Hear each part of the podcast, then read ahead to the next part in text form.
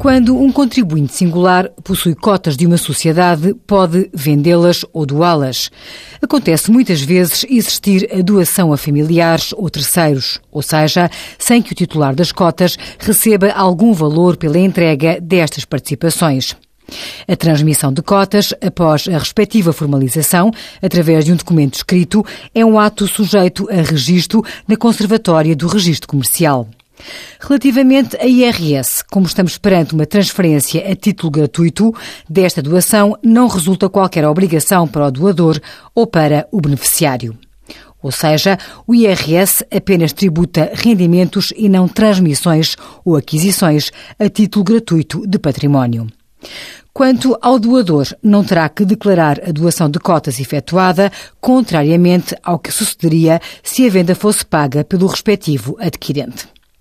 Envie as suas dúvidas para conselhofiscal.tsf.occ.pt.